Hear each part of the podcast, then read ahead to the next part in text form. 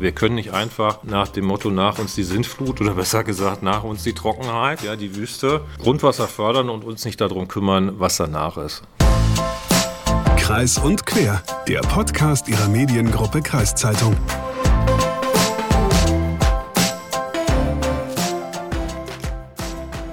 Hagen, weißt du, manchmal denke ich, dass ich ein bisschen komisch bin. Ja, äh, mit der Meinung stehst du nicht alleine da, Luca. Ähm, worauf willst du raus? Na, wie viele andere Menschen auch mag ich Sonne und warmes Wetter sehr. Unter all den Orten, wo ich schon Urlaub gemacht habe, ist Griechenland und die Mittelmeerregion immer mein Lieblingsreiseziel gewesen. Okay, worauf willst du raus? Naja, ich liebe Sommer und Wärme, aber sobald die Sonne rauskommt, finde ich nichts schöner als den Schatten. Einfach vom kühlen Schatten in die gleißende Hitze gucken, ich kann mir nichts Schöneres vorstellen. Wenn die Sonne rauskommt und alle ihre Campingdecken auf den glühenden Boden werfen, dauert das bei mir drei Sekunden und du findest mich im Schatten von irgendeinem Busch. Ja, in, in Büschen sitzen aber auch noch andere Menschen und ja, machen was anderes. Ich glaube, da hast du jetzt ein falsches Bild von mir. Aber weißt du, was eigentlich auch ziemlich komisch ist? Eigentlich freuen sich ja, wie gesagt, alle über Sommer, Sonne, Sonnenschein, aber bei einigen Deutschen ist das inzwischen umgeschlagen. Bei mir auch ein bisschen. Viele schauen dann nämlich ziemlich besorgt zum Himmel und wünschen sich nichts sehnlicher als Regen. Klingt erstmal richtig dumm, hat aber einen wichtigen Grund. Den wirst du mir sicher gleich sagen. Genau, es geht um Trockenheit und Klimawandel. Bevor wir jetzt aber weitermachen, erstmal moin und herzlich willkommen zu Kreis und Quer, dem freitäglichen Podcast der Mediengruppe Kreiszeitung. Ich bin Lukas Spar. Ja, und mein Name ist Hagen Wolf. Und wo Luca gerade freitäglicher Podcast sagt, an der Stelle vielleicht schon mal eine Ankündigung. Wir haben nämlich Big News, also wirklich richtige große News. Es wird einen neuen Podcast der Mediengruppe Kreiszeitung geben, aber dazu kommen wir am Ende nochmal näher drauf zu sprechen. Genau, wir spannen euch jetzt erstmal auf die Folter und bleiben beim Thema Sommersonne Trockenheit. Jo, du warst nämlich beim Wasserversorger OOWV. Was heißt das eigentlich nochmal? Das steht für Oldenburgisch-Ostfriesischer Wasserverband. Okay, also aus, bei diesem Wasserversorger weißt du, um mal herauszufinden, ob dieses Jahr im Sommer das Trinkwasser hier überhaupt noch für alle reicht. Genau, so ist es. Im Dürrejahr 2018, 2019 war die Lage da ja schon ziemlich angespannt damals. Eine Branche, die das besonders gemerkt hat, war die Landwirtschaft. Und da warst du mal unterwegs, richtig? Ja, meine Kindheit habe ich in Gummistiefeln verbracht, deswegen mag ich die Landwirtschaft. Und deswegen war ich beim Landvolk Diepholz und habe einen Landwirt in Kuppendorf besucht. Das ist in der Nähe von Kirchdorf. Und dieser Landwirt, der hat trotz Trockenheit weiterhin keine Feldberegnung eingesetzt. Und ich habe ihn und mich gefragt, warum. Ja, das frage ich mich in der Tat auch. Aber bevor wir das auflösen, kommen wir erstmal zum OOWV. Ja, zu diesem Wasserverband mit dem langen Namen. Und wen hast du da jetzt getroffen? Genau. Ich war beim Wasserschutztag auf dem Biohof Barkenhus zwischen Großen Kneten und Aalhorn. Der Ho Warum lachst du? Was gibt's hier für Wörter für Ortsnamen? So heißen Gegend? sie, ja, Es ja. heißt halt nicht alles Hameln hier. Ja. So, also. Der Hof gehört auf jeden Fall zum Versorger Oldenburgisch-Ostfriesischer Wasserverband, kurz OOWV, wir hatten es gerade schon gesagt. Und die veranstalten ihren Wasserschutztag da schon seit einigen Jahren, um über die Schnittstelle zwischen Landwirtschaft und Trinkwasserversorgung zu sprechen. Ja, da warst du ja in dieser Provinz an der richtigen Stelle. Absolut. Wobei da ging es auch viel um Nitrat im Grundwasser, aber das ist ja nochmal ein bisschen anderes Thema. Deswegen habe ich mir mal den Regionalleiter Kai Schönfeld am Rande der Veranstaltung für ein Interview geschnappt. Der ist hier für die Region bei uns zuständig, die vom OOWV mit Wasser versorgt wird, also das das Gebiet um Wildeshausen, Bassum und Twistring. Naja, und ob wir uns jetzt im Sommer auf eine Wasserknappheit einstellen müssen und wie das eigentlich aussieht mit dem Thema Gartenpools, einige von euch erinnern sich da vielleicht noch an unsere letzte Folge, das habe ich ihn auf jeden Fall mal gefragt. Wie sieht es denn aktuell aus mit den Grundwasserständen hier in der Region? Man muss bei den Wasserständen immer so ein bisschen differenzieren zwischen dem oberflächennahen Grundwasser ähm, oder der Bodenfeuchte und dem Grundwasser, aus dem wir, wir Wasserversorger, also hier der OWV, ähm, das äh, Grundwasser fördert, um daraus Trinkwasser äh, zu gewinnen. Die Bodenfeuchte, also das, was quasi oberflächennah ist, äh, das ist das, was am, am ähm, stärksten von der Witterung abhängig ist. Also was sofort reagiert, wenn wir vier Wochen lang keinen Regen haben, dazu noch äh, relativ trockene Winde, die den Boden zusätzlich austrocknen. Das merkt man sehr schnell, das, das merken wir und sehen wir, weil der Boden sehr trocken ist. Das hat aber relativ wenig Einfluss auf die Grundwasserstände. Paradoxerweise ist das sogar so, dass im Moment noch die Grundwasserstände steigen. Grundwasserstände sind irgendwie drei, vier Meter unter Geländeoberkante. Da fangen, fangen so die Grundwasserschichten an. Und bis das Wasser bis zu dieser Tiefe durchgesickert ist, vergeht eine ganze Weile. Wir haben so einen Verzug zwischen niederschlagsreichen Monaten und ähm, Anstieg im, äh, im Grundwasser von etwa drei bis vier Monaten. Das heißt, wenn es im Februar sehr, sehr stark geregnet hat, dann merken wir es erst im Mai, Juni in den Grundwasserständen. Oder dann sieht man es. Und das heißt, wenn, jetzt, wenn wir jetzt auf die Grundwasserpegel gucken, ähm, dann haben wir da zumindest noch einen leichten Anstieg, weil es im Februar sehr stark geregnet hat. Das kommt jetzt erst dort unten an. Vielleicht haben Sie es ja auch gesehen. Es gab äh, vor einigen Monaten mal ein Interview mit dem Tesla-Chef Elon Musk über die Wasserknappheit in Brandenburg. Und da wurde er auch darauf angesprochen und sagte zu einer Journalistin, Look around you, there's so much water in this region. Und tatsächlich äh, kann der Eindruck da ja manchmal täuschen. Es ist ja ziemlich grün hier überall. Und warum reden wir jetzt gerade hier in der Region jetzt über Wasserknappheit? Hier in unserer Gegend, also wir sitzen jetzt, sind jetzt hier in der Nähe äh, vom Wasserwerk Großen Kneten, ähm, haben wir unter unseren Füßen mehrere hundert Meter Wasser in den Porenräumen vom Sand. Das ist ein Grundwasserleiter, der ist schier unerschöpflich. Na, die Frage ist nur, wie viel bildet sich nach? Und das ist eigentlich ein Grundsatz in der Wasserversorgung. Alle, die, die Grundwasser entnehmen für irgendwelche Zwecke, dürfen nur so viel Wasser entnehmen in der Summe, wie von oben nachgebildet wird. Also wie äh, Grundwasserentnahme muss immer kleiner sein als die Grundwasserneubildung. Das ist ein ganz großer Grundsatz. Da hat Elon Musk natürlich erstmal recht, ja, unter seinen Füßen, auch in Brandenburg, wo es vergleichsweise trocken ist, in den oberen zwei Metern, ist da drunter sicherlich ein sehr üppiger Grundwasserleiter. Den könnte man auch leer pumpen in den nächsten 20 Jahren. Bloß was ist denn in 30 Jahren? Wir können nicht einfach nach dem Motto nach uns die Sintflut oder besser gesagt nach uns die Trockenheit, ja, die Wüste, Grundwasser fördern und uns nicht darum kümmern, was danach ist. Und deswegen kann man auch in Brandenburg nur so viel Wasser fördern, wie von oben nachkommt. Und da gibt es in Brandenburg in den letzten Jahren ein Riesendefizit. Sie hatten ja gerade auch schon das Thema Wasserentnahme angesprochen. Jetzt hatte der OOWV vor ein paar Tagen bei uns in der Wildeshauser Zeitung in einem Artikel gesagt, dass jetzt gerade so viel Wasser abgenommen wird, wie Prognosen zufolge eigentlich erst in acht Jahren erwartet. Woran liegt dieser starke Wasserverbrauch? Die Gründe dafür sind, sind sehr vielschichtig. Sicherlich haben wir zum einen ähm, einen Mehrverbrauch bei den häuslichen Wasserverbrauchen. Zum einen aufgrund von, äh, von Siedlungsvergrößerung, also Orte werden größer, ähm, Einwohnerzahlen nehmen zu. Und äh, das heißt natürlich überall dort, wo, der, wo die Bevölkerung zunimmt, nimmt auch der Wasserbedarf zu. Auch der Pro-Kopf-Verbrauch nimmt leicht zu, nachdem er über Jahre eigentlich immer gesunken ist. Wir haben in beim OEV einen durchschnittlichen Wasserverbrauch von 115 Liter pro Einwohner und Tag für verschiedenste Zwecke. Das wenigste äh, kurioserweise davon zum Trinken, das meiste für Toilettenspülung, Wäschewaschen, ähm, Duschen, Baden etc. Also dafür geht das, das meiste Wasser drauf. Aber dieser, äh, dieser Wasserbedarf nimmt zu, sicherlich auch dadurch, dass in den letzten Jahren vermehrt Pools angeschafft worden. Äh, viele Gärten, die neu angelegt werden, mittlerweile mit automatischen Bewässerungssystemen ausgestattet sind, wo keiner mehr einen Hahn aufdreht oder mit einer Gießkanne durch den Garten läuft, sondern wo dann nachts einfach irgendwie Spränge aus dem Boden auftauchen und der Garten gesprengt wird. Das äh, sind sicherlich auch Gründe, weshalb der häusliche Bedarf zugenommen hat. Bei der Landwirtschaft ist es auch so, dass äh, dort der Bewässerungsbedarf zugenommen hat. Ganz klar, ähm, wenn man äh, letztlich ja auch sein Geld damit verdienen muss, dass man landwirtschaftliche Produkte verkauft, die auf, auf seinem Feld wachsen. Und die wachsen nun mal nur dann, wenn dort auch entsprechend viel Wasser ist. Ähm, dann muss man Felder beregnen. Rechnen Sie dieses Jahr im Sommer mit ähm, einer Knappheit von Wasser? Also im Moment ist es so, dass unsere Grundwasserspeicher noch, noch sehr gut gefüllt sind. Und ähm, da haben wir sicherlich eine bessere Ausgangslage als ähm, noch in den, in den Vorjahren. Insofern, insofern bin ich da vergleichsweise entspannt. Wir haben aber nicht nur dieses ähm, Grundwasserthema, also wie viel Grundwasser ist noch da, da müssen wir uns eigentlich am wenigsten Sorgen machen, sondern auch, welche Kapazitäten haben unsere Wasserwerke, die wir haben. Der Wasserbedarf ist ja über den Tag gesehen nicht gleich, sondern nachts hat man ganz wenig. Dann haben wir am Morgen eine, also morgens eine Versorgungsspitze um die Mittagszeit und das meiste Wasser, gerade jetzt im Sommer, wird so zwischen 16 und 22 Uhr äh, verbraucht. Und da kann es uns durchaus passieren, dass äh, wir bei sehr langen, trockenen Witterungsphasen in Zeiten kommen, 16 bis 22 Uhr, wo vielleicht der Wasserdruck dann tatsächlich mal nachlässt, weil zu viele Leute äh, Wasser entnehmen. Im Raum Osnabrück habe ich gelesen, hat der Versorger jetzt schon mal vorsorglich vielleicht dazu aufgerufen, Wasser zu sparen. Der OWV hat das in den vergangenen Jahren auch immer mal wieder gemacht im Sommer, wenn es besonders trocken war.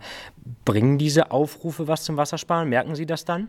Aufrufe zum Wassersparen bringen etwas. Das, man, kann, man kann das nicht in Zahlen fassen und sagen, ja heute haben wir den Aufruf gestartet und äh, am nächsten Tag äh, geben wir 500.000 Kubikmeter äh, weniger ab oder, oder 50.000 Kubikmeter weniger. So leicht ist es nicht. Was wir aber merken, ist, dass das durchaus Einfluss nimmt. Und auch wir haben Szenarien, also wir haben einen Stufenplan. Ähm, das heißt, jedes Wasserwerk hat äh, eine bestimmte ähm, Förderleistung und wir gucken natürlich täglich, was wird gefördert, was wird abgegeben und ähm, wenn das dann in einen Bereich kommt, wo wir sagen, oh, das ist jetzt schon eine erhöhte Abgabemenge, dann äh, fangen bei uns, fängt sozusagen die erste Stufe ähm, an, dass wir täglich das auswerten, prognostizieren, überlegen, was können wir machen. Dann, wenn man das mal mit einer Ampel vergleicht, dann kommen wir irgendwann in so einen gelben Bereich, wo wir sagen, oh, ähm, jetzt könnte es eng werden. Dann fangen wir an mit ähm, Aufrufen in der Presse, auch mit Rundfunkansagen, alles das, was wir in der Vergangenheit schon gemacht haben, äh, Kampagnen in Social-Media-Kanälen, auf Social-Media-Kanälen. Ähm, die nächste Stufe zum Beispiel, wenn es dann immer noch anhält und der Wasserbedarf weiter steigt, wäre tatsächlich auch den Versorgungsdruck zu reduzieren. Also das ist schon eine sehr hohe Eskalationsstufe, dass wir sagen, wir reduzieren den Abgabedruck, sodass immer noch überall Wasser ankommt aber es zum Beispiel keinen Spaß mehr macht, den Rasen zu sprengen, weil er einfach nicht mehr so weit wirft. Ne? Ich muss zum Schluss, äh, zum Schluss jetzt nochmal kurz mit so einem Widerspruch äh, für mich auch irgendwie das klären, weil ich habe mal gelesen, dass eigentlich der Wasserverbrauch pro Kopf in Deutschland zurückgeht seit Jahren und dass eigentlich sogar schon das Problem ist, dass zu wenig Wasser von den Leuten benutzt wird, dass die Kanalisation gar nicht mehr richtig durchgespült wird zum Teil, also dass da einfach zu wenig Wasser im Kreislauf ist. Wie passt das zusammen? Das, äh, das stimmt. Ich habe vor etwas mehr als 30 Jahren mal Siedlungswasserwirtschaft studiert und ich habe im, im, Studium noch gelernt, deren tägliche Wasserbedarf liegt bei 150 Liter pro Person und Tag. Also deutlich mehr als diese 115, die wir jetzt gerade durchschnittlich im OEV-Gebiet haben. Und es gibt Wasserversorger, ähm, da liegt das deutlich unter 100 ähm, Liter äh, je Einwohner und Tag. Nun war dieser, dieser Wert 150 Liter ähm, zum einen dazu gedacht, Trinkwassernetze zu bemessen, also sozusagen zu berechnen, wie groß muss denn jetzt eine Versorgungsleitung sein, um eine Stadt wie Wildeshausen oder einen Ort wie Großkneten zu, äh, zu versorgen. Also die Versorgungsleitungen wurden danach bemessen und auf der anderen Seite wurden aber auch die Abwasserleitungen danach bemessen. Also auch die Bemessung der Schmutzwasserkanäle basieren auf diesen, auf diesen Größenordnungen. Wenn nun aber wesentlich weniger Wasser ankommt und ähm, sozusagen das Transportmedium fehlt, gerade beim Schmutzwasser, da wird ja nicht nur Wasser transportiert, sondern es sollen ja noch andere Stoffe dann verdünnt und auch äh, einfach durch die Schleppspannung zur Kläranlage transportiert werden, dann gibt es da Probleme.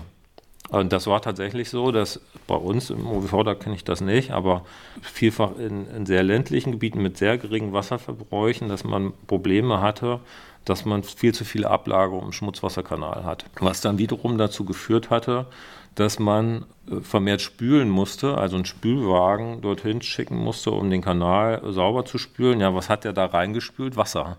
Das hat, wo hat er das hergenommen? Aus dem Trinkwassernetz.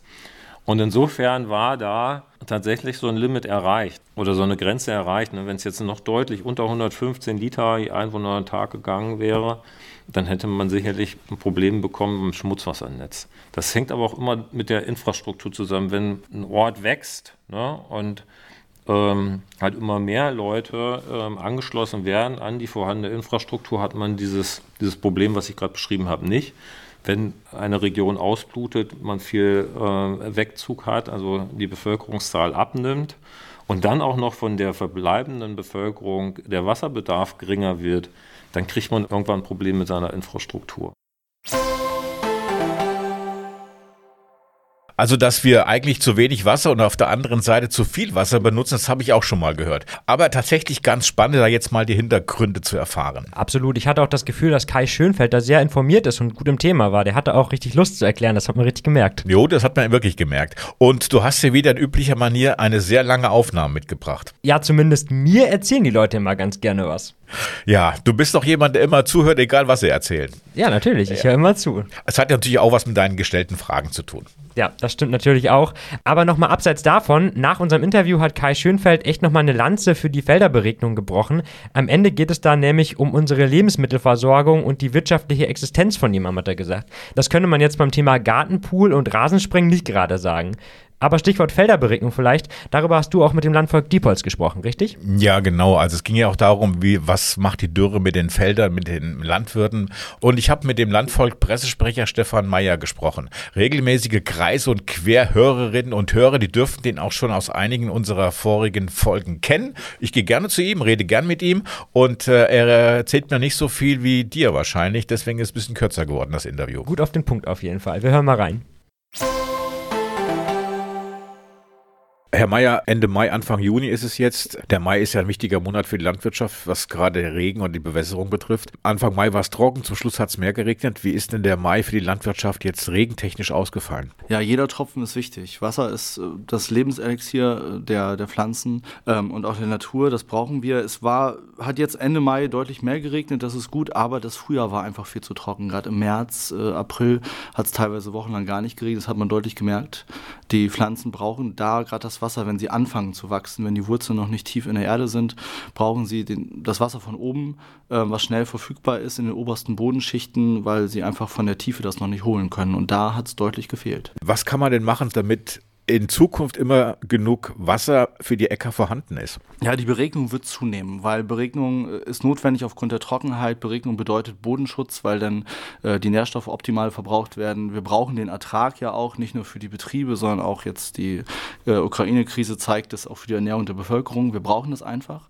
Der Klimawandel macht es einfach hier schwieriger. Das Wasser, was von oben kommt, kommt nicht mehr zur richtigen Zeit oder nicht mehr ausreichend. Der Klimawandel sorgt mehr für die Wetterextreme. Das heißt, es gibt mehr Starkregen, der Boden kann schlechter aufnehmen. Es gibt schon durchschnittlich wohl fast genauso viel Regen wie früher, aber mehr im Herbst und im Winter, wo es die Pflanzen nicht aufnehmen können, wo es nicht gebraucht wird. Ähm, während halt es die lange Dürreperioden, wie jetzt im Frühjahr, gibt, äh, was gar nicht so auffällt, weil ja noch alles grünt und äh, blüht. Aber auf den Feldern sieht man schon, der Boden ist zu trocken gewesen durch den fehlenden Regen im März, April, wo normalerweise sonst vor Klimawandelzeiten halt ausreichend Niederschlag war. Wenn Sie sagen, die Landwirte beregnen ihre Felder selber, und dann versteht er so, die gießen ihre Felder selber. Wo bekommen denn die Landwirte das Wasser her, mit dem sie dann ihre Äcker beregnen oder begießen wollen? Das sind Brunnen, die sie selber auf eigene Kosten äh, bohren lassen müssen. Sie müssen zunächst durch Gutachten nachweisen, dass da genug Wasser ist und der Kreis passt auf, dass es auch genug Dargebot gibt, dass das Grundwasser äh, sich nicht äh, verbraucht und der Spiegel nicht sinkt äh, wesentlich und das wird dann aus diesem Brunnen direkt am Feld aus dem Boden geholt. Das heißt, es wird jetzt überall in Niedersachsen kleinere Brunnen entstehen. Ja, wenn man sich so eine Karte anguckt vom Landkreis Diepholz, ist es schon so, dass es gibt, gibt immer mehr Brunnen. Natürlich, also es werden natürlich auch Leitungen gelegt von einem äh, Brunnen zum anderen Feld, aber weil das natürlich auch entsprechende Kosten sind, so einen Brunnen zu bohren, aber das wird natürlich mehr. Wenn ich ständig Wasser aus dem Brunnen auf die Felder beregne, dann sinkt doch der Grundwasserspiegel. Irgendwann schon, aber genau deswegen gibt es ja diese Erlaubnispflicht. Der Kreis muss gucken, dass eben genau das nicht passiert. Und jetzt auf den Landkreis Diepholz gesehen, muss man sagen, wir haben hier noch äh, genug Wasser im Boden. Das Grundwasser ist noch genug da, dass sowohl Trinkwasser gefördert werden kann, dass auch Feldberegnung, da ist noch deutlich Luft nach oben, aber der Kreis schaut auch jetzt schon, wie geht es weiter. Sollte das äh, auch die Grundwasserneubildung nicht mehr so laufen durch den Klimawandel und weniger werden, was zu befürchten steht in den perspektivisch nächsten 20 Jahren, dass jetzt schon sich Gedanken darüber gemacht wird. Das begrüßen wir auch, dass jetzt schon geguckt wird, was passiert eigentlich, äh, wenn uns jetzt salopp gesagt das Wasser mal ausgehen sollte oder damit das eben nicht passiert. Muss man vielleicht ein bisschen äh, umdenken der Landwirtschaft, dass man in Zukunft Pflanzen anbaut, die ähm, mit weniger Regen klarkommen, mit weniger Wasser klarkommen? Ja, wobei es weniger um die Feldfrucht geht als um die Züchtung. Es gibt ähm, Sorten, die besser damit klarkommen als andere. Da arbeiten Experten jetzt schon intensiv dran, dass es dort bessere Züchtungen gibt, die einfach äh, den Trockenstress besser ähm, vertragen. Also Trockenstress heißt ja, dass nicht eine Pflanze gleich verdurstet, sondern dass, wenn sie einfach weniger Wasser hat, dann ist sie auch anfälliger für Krankheiten, für Pilze besonders und für Schädlinge, ähm, was wiederum bedeutet für den Landwirt, dass er mehr Aufwand hat für den Pflanzenschutz und der Ertrag sinkt. Und da gibt es einfach moderne Züchtungen, die dort einfach besser mit klarkommen. Moderne Züchtung erinnert mich so ein bisschen an Genmanipulation. Gibt es da einen Weg dran vorbei in Zukunft, dass man auch ohne Genmanipulation Früchte auf den Acker bringen kann, die, die auch Ertrag abwerfen? Wir in Deutschland haben ja die strengsten Gesetze, wenn es um äh, Gentechnik-Einsatz geht. Bei uns gibt es das hier einfach nicht, was viele Landwirte allerdings auch bedauern. Genmanipulation ist nichts anderes als Züchtung. Züchtung ist die natürliche Art der Genmanipulation. Wenn ich etwas züchte, dann manipuliere ich, Anführungszeichen, die Gene, allerdings auf natürliche Art und Weise, nicht durch äh, Technik, sondern durch, ja, durch die Zucht. Mache ich aus einem Wolf einen Hund und äh, kann ich natürlich auch Pflanzen züchten. Das würde natürlich helfen und schneller gehen. Die sogenannte grüne Gentechnik würde das Ganze natürlich deutlich einfacher machen, weil man zielgerichteter das Ergebnis kriegen kann. Was ich durch die Züchtung auch kriege, es dauert aber länger und hat mehr Fehlschläge ja, mit drin. Und äh, deshalb würden sich viele Landwirte wünschen, dass da eine mehr Offenheit ist, als Antwort auf den Klimawandel mehr auf grüne Gentechnik zu setzen, wie es andere Staaten auch tun. Okay, da seid ihr jetzt ja recht flott vom Thema Züchtung auf Gentechnik gekommen. Ja, Gentechnik. Gentechnik ist übrigens ein Thema, finde ich auch hochinteressant. Vielleicht machen wir ja mal einen Podcast über die Risiken und Chancen von Gentechnik. Absolut, ist ein super spannendes Thema, können wir uns gerne mal merken. Jetzt warst du ja aber auch noch mal bei einem richtigen Landwirt und hast mit dem auch über das Thema Felderberegnung und so gesprochen, richtig? Ja, ich war bei äh, Jan-Hendrik Hespos und der betreibt eine konventionelle Milchviehhaltung mit angeschlossenem Ackerbau in der Nähe von Kirchdorf, genauer gesagt in Kuppendorf. Und über den hattest du ja, glaube ich, auch schon mal äh, 2018, 2019 einen Artikel geschrieben, Genau. weil er mit seinen Maispflanzen damals stark unter der Trockenheit gelitten hat und trotzdem seine Felder nicht beregnet hatte. Genau, das war damals echt ziemlich krass, wie trocken da alles war. Ja. Das kann ich mir vorstellen, aber deswegen wollte ich auch mal wissen, wie die Wasserversorgung aktuell auf seinen Feldern aussieht und ob er inzwischen bewässert oder es immer noch sein lässt. Herr Hespos, ähm, Dürre ist ja ein großes Thema die letzten Jahre gewesen für die Landwirtschaft. Sie hatten 2018 gesagt, ich beregne den Mais gar nicht. Äh, Wie war denn das Ergebnis in diesem Dürrejahr? Na, in dem Jahr hatten wir natürlich Ausfälle von bis zu 50 Prozent und mehr. Aber äh, rein arbeitswirtschaftlich ist es bei meinem Betrieb nicht machbar äh, zu berechnen. Was bedeutet das rein arbeitstechnisch? Naja, es ist ja nun nicht so, dass man eine Berechnung aufstellt und dann läuft sie. Die muss man umstellen, die muss man durchziehen, die muss man warten, man muss anstellen, man muss abstellen. Also es ist schon ziemlich viel Arbeitsaufwand und durch den Milchviehbetrieb und auch durch den Spargel ist es uns gerade in dieser Zeit überhaupt gar nicht möglich zu berechnen, arbeitswirtschaftlich. Natürlich kann jeder berechnen, denn man muss in Technik investieren, man muss Genehmigungen bekommen und dann ist es möglich zu berechnen. Welche Möglichkeit gibt es denn für Sie noch, um auf die Felder, wenn Dürre ist, Wasser zu bringen? Gar keine. wirklich, wirklich gar keine. Also entweder ich berechne die oder ich muss auf den lieben Herrgott äh, vertrauen. Aber wenn Sie sagen, okay, Sie beregnen nicht und die Dürre nimmt Ihnen ungefähr 30, 40, 50 Prozent Ihrer Ernte, äh, gibt es da eine Zukunft? Ich, äh, das Wetter kann man ja Gott sei Dank nicht beeinflussen und ich, ich, ich vertraue da immer äh, auf oben, weil äh, irgendwo haben wir es immer hinbekommen mit, äh, mit Futter, Silagebergung, äh, ein Jahr voraus, äh, dieses so, Ozone-Jahre zu überbrücken. Finanziell ist es natürlich ein Problem, das stimmt. Gehen Sie zu den Fridays for Futures Demos? Nein. Da können Sie aber mitmachen, weil die sind ja auch gegen Klimawandel. Ja, aber ich denke, die Themen, die diese Leute ansprechen, äh, sprechen nicht meine Themen an. Wir haben hier auf Ihrem Hof haben Sie auch einen Spargel verkauft. Wie war die Spargelsaison bis jetzt? Bescheiden dieses Jahr, weil der Absatz aufgrund der gestiegenen Kosten bei Diesel, Benzin, Heizöl, Strom, alles, was, die, was der Verbraucher noch gar nicht wirklich einschätzen kann, äh, dazu geführt hat, dass die Kaufmoral wirklich gesunken ist. Haben Sie Hoffnung auf bessere Zeiten oder wie, wie blicken Sie in die Zukunft? Naja, momentan bei, bei der Milch ist es natürlich ein Hoch äh, mit den Preisen. Wir bekommen mittlerweile über 50 Cent für die, für die Milch, für einen Liter Milch. Was entgegensteht, sind natürlich die gestiegenen Kosten von Dünger, Futter und so weiter. Natürlich blickt man äh, positiv in die Zukunft, sonst wird, wird man es nicht machen. Also ich, ich habe immer noch die Hoffnung. Gegenspieler ist momentan leider wirklich die Politik. Inwiefern? Na, die grüne Politik macht uns das Leben schon sehr schwer mit Auflagen. Wir müssen Randstreifen lassen an den Feldern. Wir dürfen äh, fast nichts mehr düngen in roten Gebieten. Also es ist wirklich mit Auflagen und viel, viel Bürokratie belastet momentan. Aber es dient ja auch dem Verbraucherschutz so ein bisschen und dem Umweltschutz. Natürlich, aber ich sage immer, man muss auch mal über den Tellerrand hinausschauen. Bei uns bringt es hier nicht, also es bringt in Deutschland, bringt es was. Aber in anderen Ländern äh, gibt es gar keinen Naturschutz. Da wird komplett darauf verzichtet. Und ob es hilft, dass 80 Millionen sich an Naturschutz halten, aber eine Milliarde Menschen das vernachlässigt, das bezweifle ich dann schon sehr. Okay, da können wir eine ganz große Diskussion anfangen. Wenn Deutschland nicht anfangen soll, welches Land denn sonst? Ein kleines Ländchen in, in Liechtenstein wird nicht viel bringen. Absolut, bin ich, äh, bin ich absolut Ihrer Meinung. Aber wenn der Chinese noch Kohlekraftwerke baut, wenn der Amerikaner weiter seine Zwölfzylinder baut, dann wird es schon schwer hier. Ähm, Sie machen einmal Milchwirtschaft, haben Sie, also einen Viehbetrieb praktisch und auch Landwirtschaft. Denken Sie daran, wenn weitere Dürrejahre kommen, vielleicht die Landwirtschaft ganz aufzugeben und nur auf Viehwirtschaft umzusteigen, auf Milchwirtschaft? Das eine ähm, schließt das andere ja aus, weil ich für die Milchwirtschaft das Futter ja brauche von den Feldern. Also wenn ich Dürrejahre habe, kann ich auch kein Vieh äh, halten oder füttern. Wo man drüber nachdenken kann, ist natürlich die erneuerbaren Energien, das heißt Solar oder, oder Windkraft, äh, was natürlich jetzt momentan gerade auch boomt. Aber auf den Zug aufspringen ist auch nicht so einfach. Genehmigungstechnisch und investitionstechnisch. Und was das die Zukunft bringt, weiß man auch nicht. Junge, Junge, Junge, da saß ihr aber mitten im Garten unterm Rasenmäher, oder? Ja, das stimmt, aber besser als unterm Busch. Und drin hat so Gehalt. Na okay, dann war das ja doch eine kluge Entscheidung rauszugehen.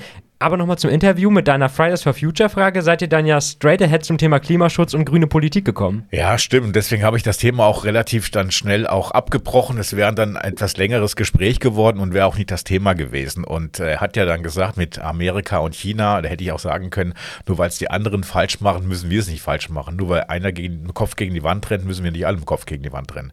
Aber wie gesagt, das war mir einfach dann ähm, weg vom Thema und deswegen bin ich wieder zurück zum Spargel gekommen. Okay. Ja, wir können ja das Thema Landwirtschaft und Klimaschutz auch nochmal irgendwie auf unsere Bucketlist packen. Das ist immer ein gutes Thema. Das ist auf jeden Fall auch eine riesen Herausforderung, das Thema Landwirtschaft und Klimaschutz einvernehmlich und für alle gut zusammenzubringen. Wer übrigens nochmal den Artikel über Jan-Henrik Hespos samt eindrücklicher Fotos von damals lesen will, den habe ich euch nochmal in die Shownotes gepackt. Ansonsten würde ich aber sagen, wir kommen mal langsam zum krönenden Abschluss dieser Folge, oder? Ja, soll ich anfangen? Alter vor Schönheit. Danke. Ich mach's kurz. Also am kommenden Montag ab 18 Uhr starten wir hier bei der Mediengruppe Kreiszeitung mit einem neuen Podcast. Luca wirkt dort als, sag ich mal, im Hintergrund als Producer mit, weil ich diesen Podcast zusammen mit Werner Bergmann mache. Werner wer? Ja, den kennt man nicht so, so gut hier, aber in meiner Heimat Hameln, da kennt den jeder. Der ah. ist, ja, ich sag mal so, Comedian und Radiomoderator und ich habe schon lange mit ihm zusammen moderiert. Und jetzt konnten wir ihn für einen neuen Podcast bei der Mediengruppe Kreiszeitung gewinnen und wir wollen künftig alle zwei Wochen am Montagabend eine Art satirischen Wochenrückblick machen. Ja, und weil ich mir am Anfang auch noch nicht wirklich was darunter vorstellen konnte, was die beiden da ausgeheckt haben, haben sie freundlicherweise für uns alle schon mal einen kurzen Trailer produziert, bevor es nächsten Montag am 13. Juni endlich losgeht den spielen wir gleich ab. Fleißige Zuhörer und Zuhörerinnen von unseren Podcasts werden jetzt sagen, oh mein Gott, Montag kommt der neue Podcast, Dienstag ist dann aktiv im Archiv. Wie soll ich das alles schaffen? Und äh, vor dem Problem standen wir natürlich auch. Deswegen rutscht jetzt aktiv im Archiv ab nächster Woche auf Mittwoch Mittag, sodass wir künftig schön am Montag, am Mittwoch und am Freitag zu hören sind. So ist es. Und jetzt haben wir schon viel zu viel geredet, aber immer noch nicht den Namen des neuen Podcasts verraten. Aber das können Hagen und Werner jetzt auch mal selber machen. Hier kommt jetzt nämlich exklusiv der erste Trailer vom neuen Podcast der Mediengruppe Kreiszeitung.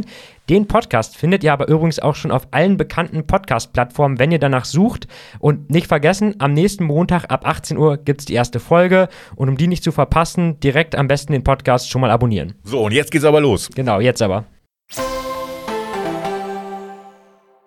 Ja, moin und herzlich willkommen zu Wolf und Bergmann, dem neuen Comedy-Podcast der Mediengruppe Kreiszeitung. Comedy ist ein schwieriges Thema und äh, da wir von der Mediengruppe Kreiszeitung ja eher humorlos sind und äh, zum Lachen in den Keller gehen, wie die meisten Niedersachsen übrigens, haben wir uns gedacht, wir laden uns für diesen Comedy-Podcast einen erfahrenen Comedian mit ins Studio ein. Aber leider sind unsere finanziellen Mittel doch etwas begrenzt. Von daher konnten wir uns jetzt nicht den besten Comedian Niedersachsens leisten, sondern den billigsten. Moin, Herr Bergmann. Guten Morgen, Herr Wolf, und ich grüße natürlich alle Hörer und Hörerinnen dieses neuen Podcasts.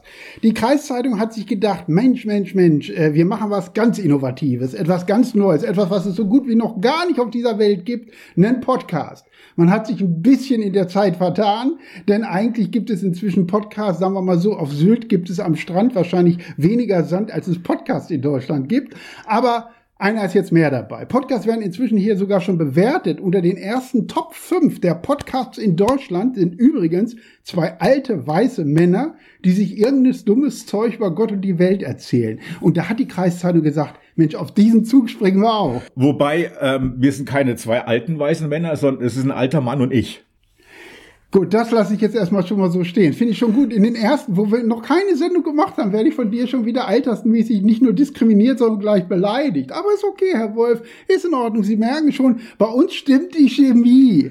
Aber es, er hat verschwiegen. Es ist gar nicht so einfach, einen Podcast zu machen. Also zunächst einmal allein die Namensfindung. Weil es eben so viele von diesen Sachen gibt, haben wir lange, lange, lange, lange, lange, ich glaube, ich glaube, die Kreisland hat extra eine Abteilung gegründet, Ja. um diese Namensgebung in irgendeiner Weise möglich zu machen. Und dann hat man sich gesagt, Mensch, wie nennen wir den dann? Und es gab, glaube ich, viele Namen. Ja, wir hatten äh, Grünkohl und Pinkel, Schräg und Schnack oder auch draußen nur Kännchen und dann nach langen Überlegungen Wolf und Bergmann. Ja, eigentlich hatte ich ja gedacht, wir nehmen Bergmann und Wolf, diese Erinnerung so an Peter und der Wolf, aber man hat sich gedacht, nee, mit russischen Komponisten, wer die Kinderoper kennt, weiß Bescheid, da kann man im Moment keinen Blumentopf gewinnen und deshalb haben wir uns eben auf Wolf und Bergmann geeinigt.